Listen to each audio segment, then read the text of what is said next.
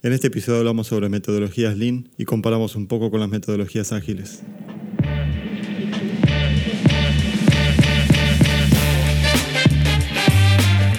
Estás escuchando Divergerentes, un podcast donde dos mellizos cuarentones comparten sus experiencias y lo que han aprendido sobre management. Habiendo vivido en culturas distintas y trabajado en industrias diferentes, exploran cuánto han divergido habiendo tenido el mismo punto de partida. Bienvenidos a un nuevo episodio de Divergerentes donde hablamos sobre management y trabajo de una forma distendida. Mi nombre es Federico, hablando desde India y conmigo está mi hermano Diego desde Argentina. Buenas tardes, buenas noches, buen día a todos. ¿Cómo anda Fede?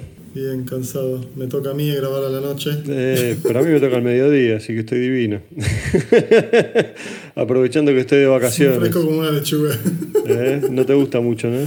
Ahora sé cómo ¿Viste cómo cuesta? Es una cosa de loco, diez y media de la noche. ¿Qué hora es allá ahora?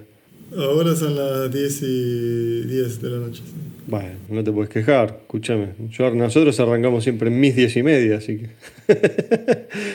escúchame, lo bueno, ¿sabes qué es? Sí, sí, sí. Lo bueno es que me, me, toca a mí preparar el episodio. Viste que íbamos a, habíamos hablado de ir repartiendo un episodio cada uno, así que este me toca a mí. Eh, así que nada, podés preguntar o podés irte a dormir. como, como vos quieras. Este, vamos a tratar de hacer algo, algo activo y participativo. ¿Qué te parece?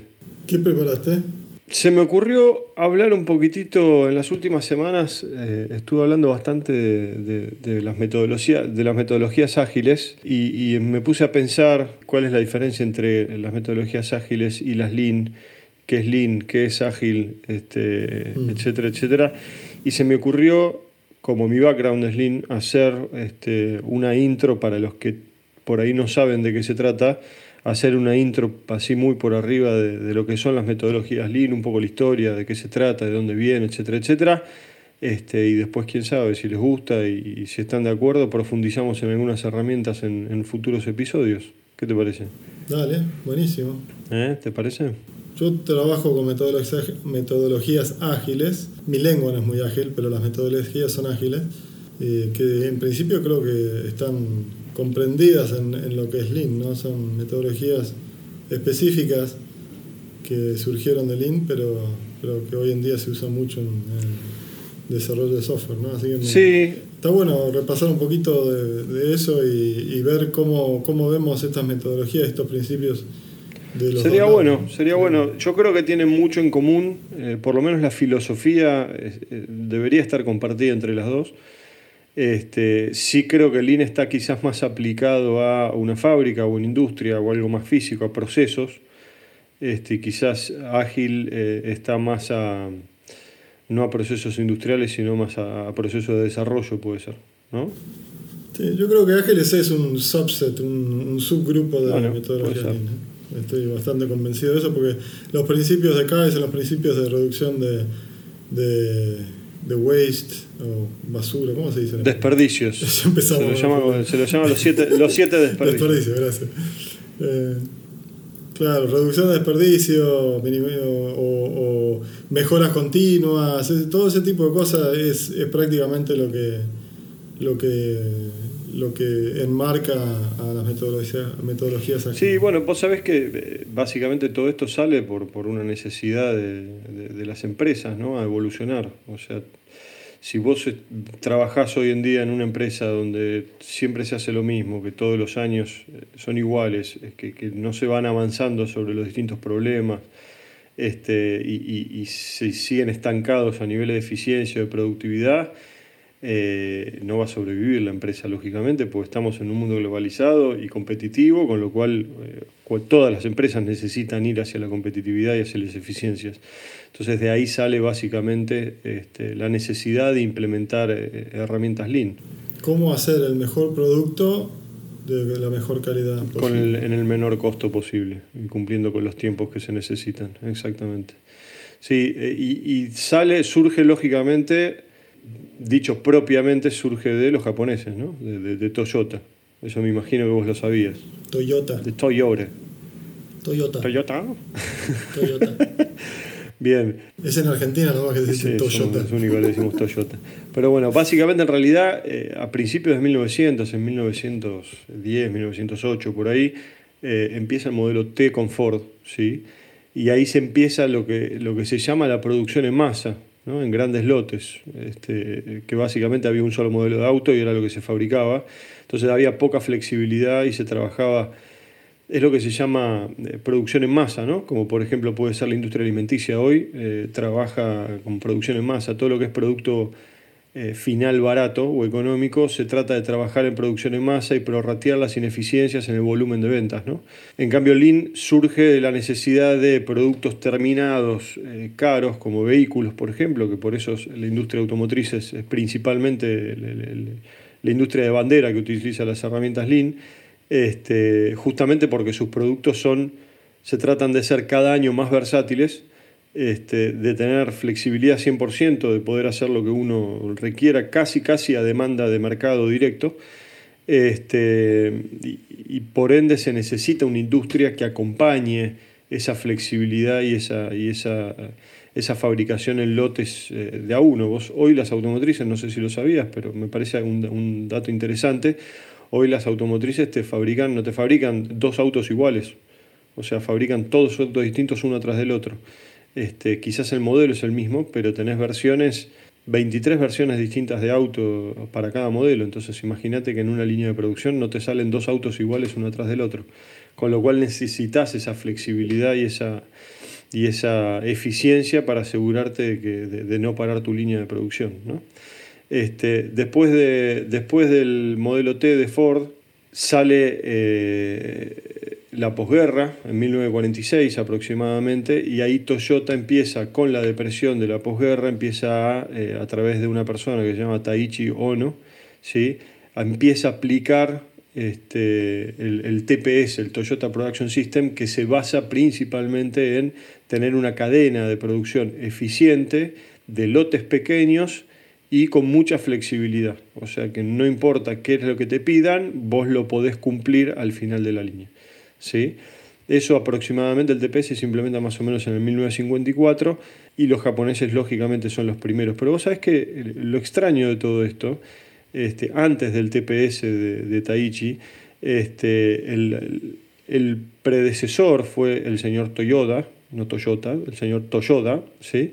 este, que detectó eh, dentro del grupo Toyota, detectó un problema en uno de los telares que tenía este, y pudo diseñar una máquina donde alertaba cuando se rompía, si se llegaba a romper un hilo en el telar. Entonces, ¿qué es lo que cambió? Cambió la forma de pensar de automatización. ¿sí? Entonces dijo, antes era una persona con un dispositivo y lo trabajaba constantemente, ahora de repente la máquina empieza a autodetectar ciertos problemas y eso ayuda a la productividad, porque ahora esa persona no se tiene que enfocar en ese problema, ese problema se enfoca en la máquina, entonces la persona puede estar haciendo otras cosas. Entonces, eso es lo que básicamente empieza a cambiar la forma de pensar este, cómo mejorar las cosas en el día a día, ¿sí? y no conformarse con lo que uno está haciendo, sino tratar de este, ir mejorando eh, las cosas que vos operas en el día a día con nuevas ideas y nuevos sistemas y automatizaciones o mejoras de eficiencia o rebalanceos o lo que fuera.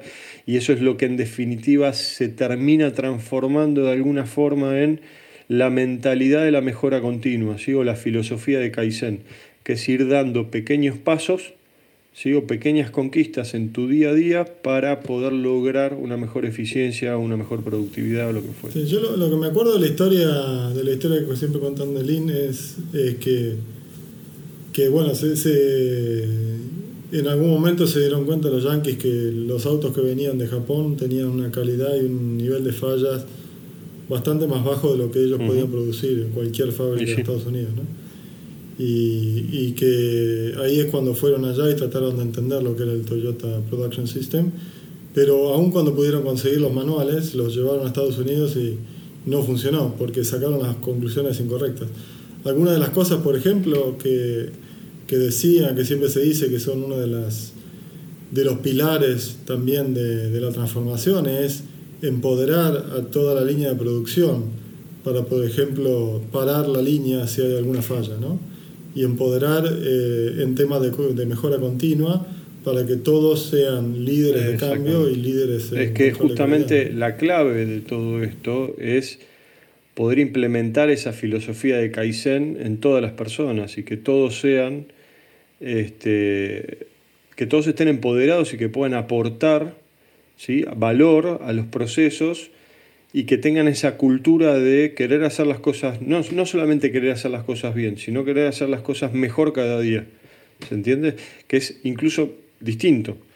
Eh, es lo que normalmente pasa. Vos vas a una empresa, querés meter las herramientas de Lean Manufacturing y, eh, como lata de sardinas antes de tratar de entender cuál es la situación cultural adentro de la planta. Entonces vos lo primero que necesitas es cambiar la cultura de las personas en pos de poder implementar las herramientas de Lean de la manera correcta y al mismo tiempo darte soporte con las herramientas de Lean para poder cambiar esa cultura. Es como un ida y vuelta, es como, es como dos vías el camino. ¿Se entiende? Mm. Entonces, bueno, básicamente este, termina, termina, Toyota termina desarrollando este, una, una filosofía de trabajo este, que básicamente velaba por una situación ideal de creación donde las máquinas, las instalaciones, las personas trabajan juntos tratando de añadir valor y sin generar este, desperdicios. Este, y lo hizo a través de metodologías y de técnicas que ayudaron a eliminar los desperdicios, que después vamos a hablar un poquitito de eso, entre las operaciones, en las líneas y en los procesos. ¿sí? Y se desarrolló en definitiva lo que se llama el just in time o el JIT, ¿sí? que es en el momento que yo necesito la pieza, a mí me llega para poder producir y el, lo que se llama también el One Piece Flow, que es el flujo de una sola pieza a través de todos los, los procesos productivos. ¿sí? Porque minimizar los desperdicios, los desperdicios no es solamente en cuestión de materiales, es en cuestión de tiempo, es en cuestión Son, de fuerza, Sí, después, después enfocamos si querés, pero básicamente es todo lo que no agrega valor al producto. Yo estoy en una línea de producción eh, yo estoy modificando el, producto, ¿sí? le estoy agregando cosas, le estoy agregando valor para poder de los componentes o de la materia prima lograr un producto terminado. Todo lo que no agrega valor, movimientos, este, inventarios, defectos, retrabajos, eh, sobre procesos, etcétera, etcétera, todo lo que no agrega valor al proceso es un desperdicio. ¿Está? Entonces tenés en, la metodología Lean tenés distintas herramientas que te ayudan a vos a ir reduciendo esos desperdicios lo más posible para poder hacer tu sistema cada vez más eficiente. ¿Está bien? Si estás disfrutando el episodio, compartilo con tus amigos. Si tenés algún tema que querés que discutamos, grábanos un mensaje en divergerentes.com o mandanos un mail a divergerentes.gmail.com.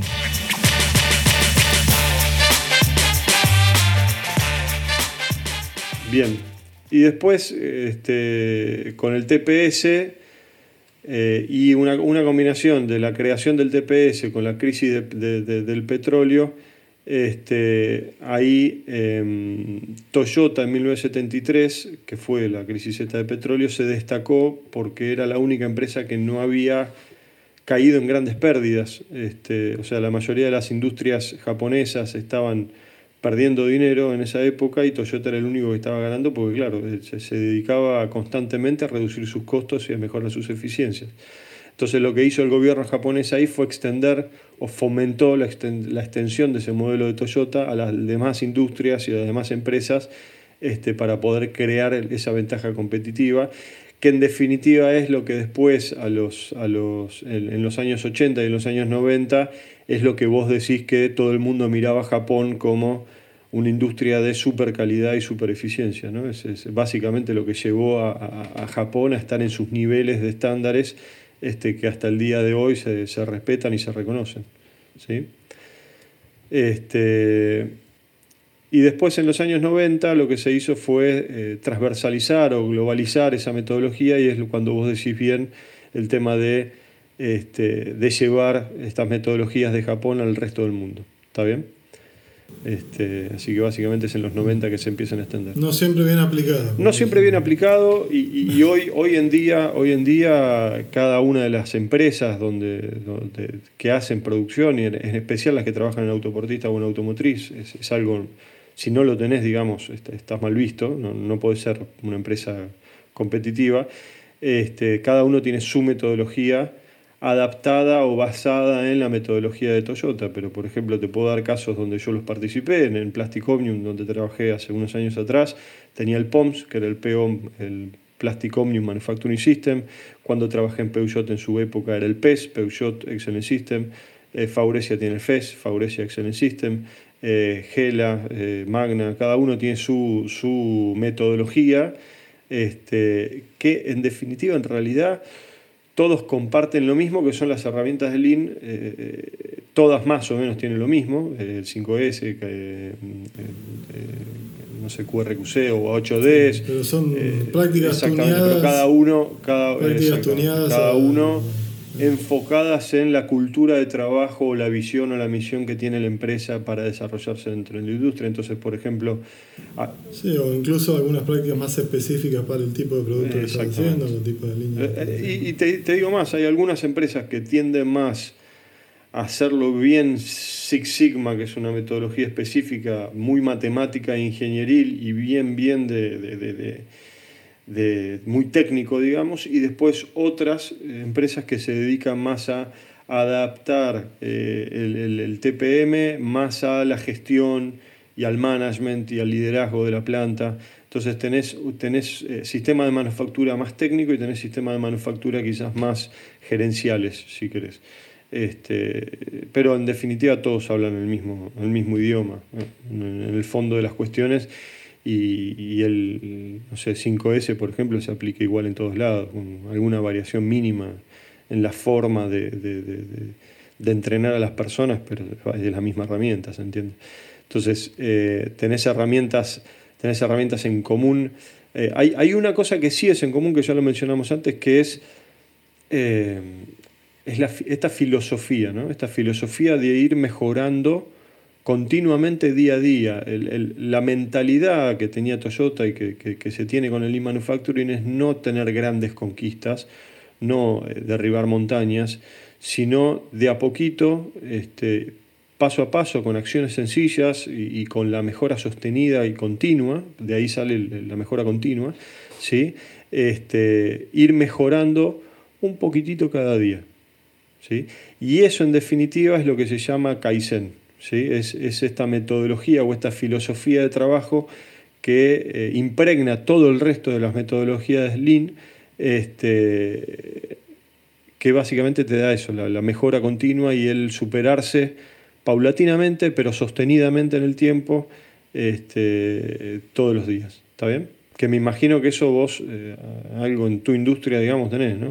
Sí, sí, en Ángel eh, se trata también de, de mejora continua, ¿no? Capaz que el foco está más en, en tema de software, está más en cómo, cómo, cómo manejar incertezas en un, en un desarrollo del producto que no sabes cómo va a terminar. ¿no? Eh, porque no, no, hacemos repetitivamente el mismo producto, no estamos siempre haciendo cosas nuevas. Incluso cuando estás trabajando en un producto existente, estás haciendo funcionalidad. Está, pero vos, Entonces siempre por, más, por más que vos estés creando de cero, los procesos de creación son básicamente siempre los mismos o tenés lecciones aprendidas. Los procesos de creación son similares, sí, exactamente. Claro, tal cual, tal cual. Así que tenés también, en cierta forma, podés, podés llegar a ver, en cierta forma, los equipos de trabajo como líneas de producción, si querés, ¿no? Eh, y hay algunos modelos que trabajan de esa manera, ¿no? Eh, y en ese sentido, también eso que hablamos de empoderamiento es, es, es crítico para, para las metodologías ágiles. ¿no? Eh, todos tienen que estar empoderados en el equipo para tomar las mejores decisiones en el momento correcto. Lo de reducir la, los, eh, los residuos. desperdicios. También, también es crítico, ¿no? Perdón, desperdicios. también es, es, muy importante, ¿no? De cómo cómo ser cada vez más eficientes y tenemos métricas para eso, eh, controlamos eh, cuánto trabajo se hace al mismo tiempo, o tal vez controlas eh, cómo está progresando tu trabajo, ¿no? y ver si está, hay mucho foco en, en remover obstáculos o cosas que no dejan al equipo concentrarse en lo que hay que hacer. ¿no? hay, hay un montón de, de, valores en común que tienen que ver con Kaizen y con Lean. Bueno, bien, herramientas, herramientas que... y de vuelta con el objetivo final de, con el objetivo final de cómo hacer el mejor producto eh, de la mejor calidad posible y en el menor costo posible. Es exactamente el mismo. Perfecto. Y en los tiempos que corresponden también. bien. No, eso no está importante. Eh, herramientas, más allá de la filosofía de Kaizen, herramientas que, suelen ser comunes en, varias empresas son, por ejemplo, 5S, que está eh, enfocado principalmente al orden y a la limpieza, a la mejora del ambiente laboral, el SMED, que es básicamente para trabajar con los lotes de producción, reducir el, tiempo de, cambio de molde o de cambio de herramental. El trabajo estandarizado, que es básicamente la, creación de instrucciones de cómo se tienen que hacer las cosas y qué es lo que se tiene que hacer para que los operarios eh, todos hagan lo mismo, ¿sí? se pueda, se pueda medir la eficiencia, se pueda...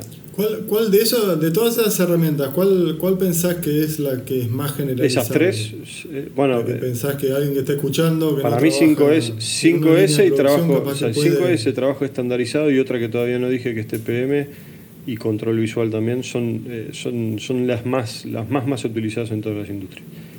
pero la que sí o sí necesitas...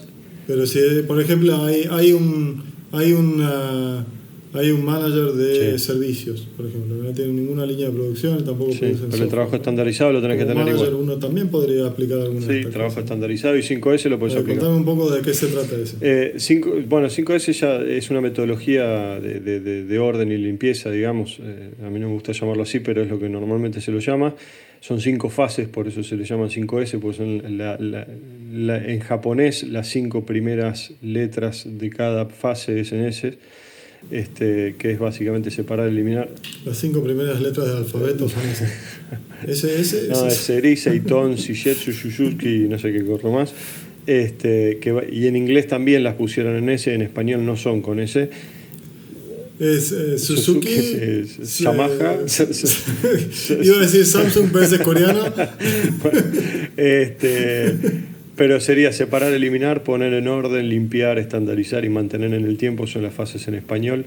Sort, set in order, shine, standardize and sustain. Más despacito, quiero, quiero ver si lo puedo quiero ver si lo puedo relacionar con algo de lo que hacemos nosotros. Este, en inglés son ¿Cuáles son? Son pasos que tenés que seguir claro, Lo primero que tenés que hacer es separar, eliminar. Es básicamente, vos estás analizando un lugar de trabajo, un proceso, un procedimiento, lo que se te cante, lo primero que tenés que entender es qué corresponde a ese lugar y qué no. Lo que no corresponde lo separás y después ves qué haces con eso, pero no tiene que estar en ese lugar. ¿Está? Y te quedas solamente con lo que realmente necesitas. Perfecto. Eso yo lo relaciono muchísimo con cuando estoy trabajando con eh, la lista de requerimientos eh, sacar, limpiar, hacer limpieza de esa lista de requerimientos para saber qué es lo que estamos, qué es lo que está en scope y qué es lo que no está en scope, ¿no? qué es lo que vamos a trabajar, qué es lo que es importante focalizarse y qué es lo que podés dejar para más tarde o capaz que para otro equipo. Bueno, es una, ojo porque la segunda fase es setting order. O sea, el sort sería, o el, o el, o el separar, eliminar sería lo que no necesitas de lo que sí necesitas. Y después la fase 2 es poner en orden en qué es lo que necesitas todos los días, qué es lo que necesitas periódicamente, qué es lo que necesitas constantemente, qué es lo que necesitas una vez por mes, una vez por año, una vez cada cinco años. Entonces, en base a eso, ¿dónde lo ubicas? ¿Se entiende? En, ese caso es, si vos lo necesitas, pero no es prioritario, lo pones al fondo de la lista. ¿Entendés? Bueno, para, para mí eso se traduce en priorizar esos requerimientos que una vez que le hiciste la limpieza, esos requerimientos que estás haciendo, cómo los pones en orden de importancia. Exactamente. En una estación de trabajo. ¿Y cómo los atacás primero para tener... En una estación de trabajo es, yo saco lo que no me sirve para esa estación de trabajo, para ese proceso, para ese producto. Puede ser que para el área sí, pero no para eso que yo estoy analizando, entonces lo saco de ahí, lo guardo en otro lugar que no me interesa para esa estación de trabajo. ¿está? Por ahí es un requerimiento, en tu caso sería un requerimiento de otro programa que apareció ahí en esa lista y la chau, la borrás y la sacás, ¿entendés? Después, eh, o es filtrar si querés la lista de todos los requerimientos que vos tenés a los requerimientos que vos querés ver de ese, de ese, de ese producto, por ejemplo, ¿no? de ese programa. Después, eh, ordenar es en una estación de trabajo física, para poner un ejemplo bien concreto, es yo lo que necesito usar en cada ciclo, o sea, en cada pieza que yo produzco, lo voy a tener al lado mío. Lo que necesito quizás en el inicio de turno o, una vez por turno, o en caso de una avería o algo por el estilo, lo dejo cerca de mi estación de trabajo, pero no encima de mi estación de trabajo. Lo que necesito quizás una vez por semana o una vez por mes o algo por el estilo, lo dejo dentro del área de producción eh, o en la oficina del supervisor, por ejemplo, y, bien identificado dónde tiene que estar para cuando lo necesita, lo puedo encontrar fácil. Este, pero no lo tengo en mi estación de trabajo porque no lo necesito constantemente. Sí, para mí es, eh, priorizar. es, un tema de priorización. ¿no? Si hay alguna funcionalidad, alguna funcionalidad que, eh, que es crítica o está en el camino crítico de, del producto, tenés que hacerlo inmediatamente o al menos bajarle los riesgos inmediatamente. ¿no? Si hay algo que va a estar usado por, todo, por todos los usuarios, le va a tener un gran impacto, tenés que empezar por eso, porque, porque de vuelta, tenés que bajar el riesgo o, porque, o capaz que es... Eh, que, sí. es definir con qué tenés que empezar y con qué cuál, cuál, cuál, cuál, es lo que trae más, más, valor. ¿no? Pocas cosas son gratis en la vida. Una de ellas es seguirnos en tu plataforma preferida y compartir con tus amigos. Y darnos feedback para mejorar y saber si nuestras discusiones te ayudan. Compartí. Después, la tercera, la tercera fase es limpieza, que básicamente lo que vos haces es, vos limpias no para que se vea bien. Vos cuando limpias, limpias para tratar de encontrar las fuentes de suciedad. Déjame creo que te lo explico más, más fácilmente. Yo tengo una máquina que pierde aceite y yo llego a la máquina y hay un charco de aceite y no se limpió nunca la máquina, yo no sé dónde se origina ese charco de aceite. Entonces lo que yo hago es limpiar todo para apenas aparezca una gotita de aceite, yo ya sé dónde está viniendo y puedo reaccionar más rápido y encontrar esa fuente de suciedad.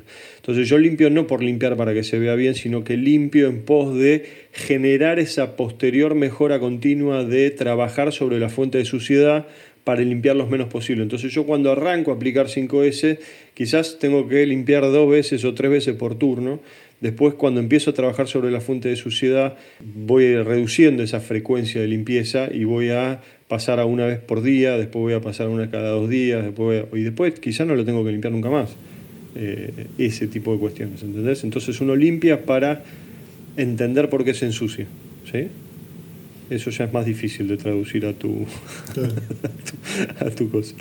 No, no, de hecho en, software eh, hay, dos cosas que me vienen a la mente, ¿no? Uno es eh, discutir, hacer, hacer un grooming de los requerimientos, ¿no? discutirlos en más detalle para entender los problemas en más detalle. ¿no? Pero, pero también hay otro aspecto que es eh, lo que llamamos technical debt, que es la deuda mm. técnica. ¿no? Cada vez que vos implementás algo, algún rincón, alguna, algún, algún atajo tenés que tomar, ¿no? porque es imposible hacer todo súper genérico, es imposible hacer todo de la forma ideal. Eh, especialmente si querés cumplir con, la, con, la, con, las, eh, con los timelines, ¿no? Eh, o capaz que tenés alguna limitación técnica que no te lo deja hacer. ¿no? eso tenés que entenderlo también, tenés que saber cuál es la, cuáles las suciedades que tenés dentro del código que tenés que también, también considerar en tu lista. ¿no? no es solamente funcionalidades nuevas, es también qué es lo que tenés que limpiar y qué es lo que tenés que mejorar de lo que ya tenés. Bien, Después, como cuarto paso, eh, es estandarizar. O sea, yo ya separé y saqué lo que no necesito, lo pongo en orden, cada cosa en su lugar, cada cosa tiene un lugar definido y esa cosa está en ese lugar. Este, después limpio para poder empezar a detectar la fuente de suciedad y trabajar sobre la causa raíz de los problemas. Y cuando yo limpio, le saco una foto, estandarizo y digo, bueno, esta es cómo quiero que se vea mi sector, cada cuánto lo voy a limpiar, cuáles son las rutinas que tengo que hacer, quién hace qué, cuándo, cómo, etcétera, etcétera. ¿Está bien? Entonces estandarizo la forma de mantenerlo posteriormente en el tiempo, que es la fase 5. ¿Está bien? Mira, qué interesante. Yo lo relaciono eso con poner métricas, especialmente en todo lo que es cloud, ¿no? donde tenés la operación también, estás sacando de la operación del software, no solamente, no, solamente la, creación del software, pero eh, lo relaciono con eso de esta es la forma en que mi código se tiene que funcionar. ¿no? Eh, pones unos tests, eh, pones unas expectativas en cierta forma de cómo el software tiene que funcionar y testeas continuamente que siga funcionando así. ¿no? Capaz que puedes, relacionarlo con eso. Que es un poco... Bien. Sí, setear las expectativas ¿no? de, cómo tienen... Bien, y después como, como te había comentado, hay más herramientas. Esta de 5S para mí es, eh, es una de las herramientas más potentes, porque es sencilla de entender, es fácil, se puede aplicar en cualquier lado, como vos bien lo demostraste recién. Y es para mí como la puerta de entrada al Lean Manufacturing. Eh, pero para... Eh, Mi señora esposa, la jefa eh, Tatiana también, eh, también usaba 5S, tomó cursos de eso porque trabajaba en un laboratorio. En los laboratorios es muy requerido, eso. claramente.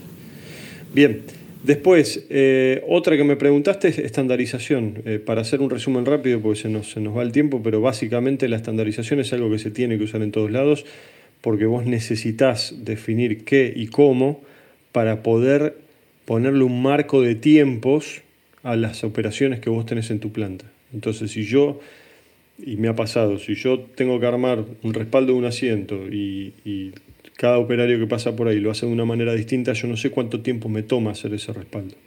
¿sí? Como no sé cuánto tiempo me toma hacer ese respaldo, yo no puedo definir cuánta gente necesito para hacerlo.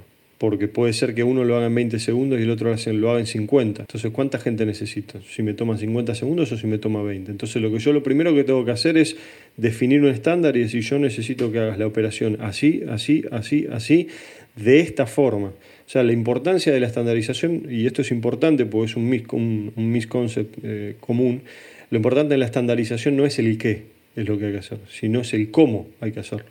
Entonces, eh, mientras más gráfico y más detallado sea ese cómo hacerlo, eh, va a ser más fácil de controlar a posterior, de entrenar a la gente a posterior y de poder luego, que ese es el objetivo de la estandarización, medir y cuantificar eh, cuánta gente o cuántos recursos necesito para poder hacerlo el volumen que yo necesito hacer. ¿Se entiende?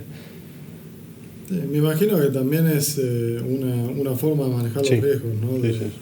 de los tiempos, como decís vos, pero también, también es una forma de, de poder eh, cuantificar si, o identificar problemas en la producción. ¿no? Exactamente. Si, si vos estás siguiendo un estándar y estás tardando el doble de tiempo... Es que no algún está siguiendo el estándar. Entonces ahí lo que normalmente pasa es, si vos te pasás del tiempo o la persona no puede cumplir con el estándar porque hay una pieza mala o algo por el estilo, la línea para.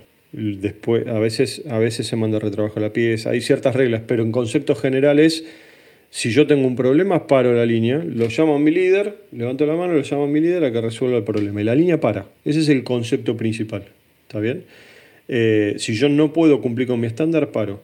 Ahora, al mismo tiempo, la persona que está en el puesto de trabajo tiene que estar entrenado y validado y tiene que tener lo que llamamos la polivalencia o la multivalencia, depende de dónde estás trabajando, necesaria, este, o sea, que esté validado sus conocimientos para que él pueda hacer el trabajo de la manera correcta. ¿Se entiende? Entonces, la estandarización lo que te ayuda a vos es justamente a controlar quién está entrenado, quién no está entrenado, quién hizo las cosas bien, quién hizo las cosas mal, si tenés algún problema en la línea, si tenés algún problema en alguna pieza, este, o qué es lo que te está desviando de tu estándar, por consiguiente no estás cumpliendo con tu objetivo de producción. La filosofía básicamente lo que te dice es, yo necesito hacer 200 autos en 10 horas, yo tengo que sacar 20 autos por hora. Para sacar 20 autos por hora lo tengo que dividir en, poner, en 10 puestos de trabajo, que a cada puesto de trabajo le tome 2 minutos hacer cada trabajo. ¿Entendés? Entonces yo el estándar de trabajo lo tengo que poner en ese time frame de 2 minutos, o menos o más, no sé, depende. Si es, un- es una situación de compromiso siempre de, la estandarización. Este, y vos terminás definiendo un takt time, un tiempo de, de un tiempo de tacto, digamos, de trabajo, un ritmo de trabajo, que cada X cantidad de piezas tiene que salir un auto de la punta de la línea. Tiene que salir una butaca, tiene que salir un panel, o tiene que salir alguna pieza de la punta de la línea, tiene que salir después de tanto tiempo. Si yo cumplo con eso, termino con el volumen del día. Si yo no cumplo con eso, hay algún problema en el medio. En, en, eh, software hay alguna. Están los mismos principios no, no tan rígidos como una estandarización, tenemos procesos Sí. y cosas, pero mucho de lo que vos decís de planificación tiene que ver con lograr definir eh, lo que se llama una velocidad de, eh, del equipo Claro. de trabajo. ¿no? Eh, especialmente cuando usas Scrum, ¿no? Usas una velocidad y eso te va a permitir saber cuánto podés producir de ese equipo. eh, y con eso Bueno, el otro día me junté, que me parece interesante, el otro día me junté con una persona que tiene una constructora. Y me decía, Diego, vos sabés que tengo un problema, a ver si, si, si se te ocurre cómo lo puedo hacer, porque yo tengo que cotizar una obra de un baño y yo no sé o sea, eh, hace obras grandes, ¿no? Hace edificios enteros esta persona. Pero me dice, me gustaría poder entender si yo tengo que hacer 15 baños en 15 pisos distintos, cuánto tiempo me debería tomar, cuánta gente voy a necesitar, cuánto tiempo debería cotizar, ¿me explico? Este, y yo le decía, para, mí es lógico, estandarizar, medí, ¿cómo se estandariza? Medís el tiempo que le tomas a, a las personas, normalmente tomas 20, 20, 20, ciclos, o sea, 20 veces la operación, para sacar un promedio de tiempo este, de distintas personas. Entonces, definís primero cuál es, cómo va a ser la operación, te juntás con todo, decís, bueno, la operación la vamos a hacer así, así, así, así, después tomás los tiempos y definís cuánto tiempo te debería tomar cada cosa. ¿Entendés? Eh, pero, pero no es un trabajo sencillo, pero es un trabajo que rinde mucho fruto. Por eso la mayoría, te diría todas las empresas que implementan el Lean Manufacturing, una de las bases es 5S, la otra de las bases es la estandarización. Bueno, Edito, me parece que tenemos que ir cerrando porque ya, está. Ah, mirá cómo me fui al carajo. Bueno. bueno, vamos a hacer un episodio 2 entonces. Podemos seguir, podemos seguir la próxima. Seguir la próxima. Este, me quedó ¿Qué queda para la próxima? Mira, me quedaron los siete desperdicios que me parece. O sea, terminaron de hablar de las herramientas de Lean, que hay, que hay varias más que no hemos hablado que son interesantes. Los siete desperdicios como los siete enanos, pero de. Los, siete desperdicios. Los siete enanos, pero del basurero. Eh, los siete desperdicios son. Este, y algunos, algunos dicen que son ocho. Este, tontín, Gruñón. tontín, Gruñón, eh, el abuelo y Papá Pitufo también. Este. Este, algunos dicen que son ocho, eh, pero el consenso general son siete entre todas las empresas. Este, así que quería hablar un poquitito de eso. Bueno, nos despedimos entonces. Esto fue un episodio más en Divergerentes. No queremos dejar de agradecer, como siempre, a Campan Solo que nos ayuda con la edición. Recuerden buscarnos y seguirnos en las redes sociales como Divergerentes. Nos pueden encontrar en LinkedIn, en Instagram, en Twitter y en YouTube. Pueden decirnos qué les pareció este episodio en las redes sociales o si no en divergerentes.com nos pueden dejar un audio o divergerentes.gmail.com un mensajito también. Eh, nos pueden dejar propuestas también de episodios si quieren que profundicemos en alguna de las herramientas de Lean, eh, también sugiéranlo y lo hacemos, no hay ningún problema, o de Ágil. Este, muchas gracias por acompañarnos y si les gustó no se olviden por favor de compartir con sus amigos y sus colegas. Esto es muy importante para nosotros. Y no mucho más, Federico. Nos vemos. Chao. Chao.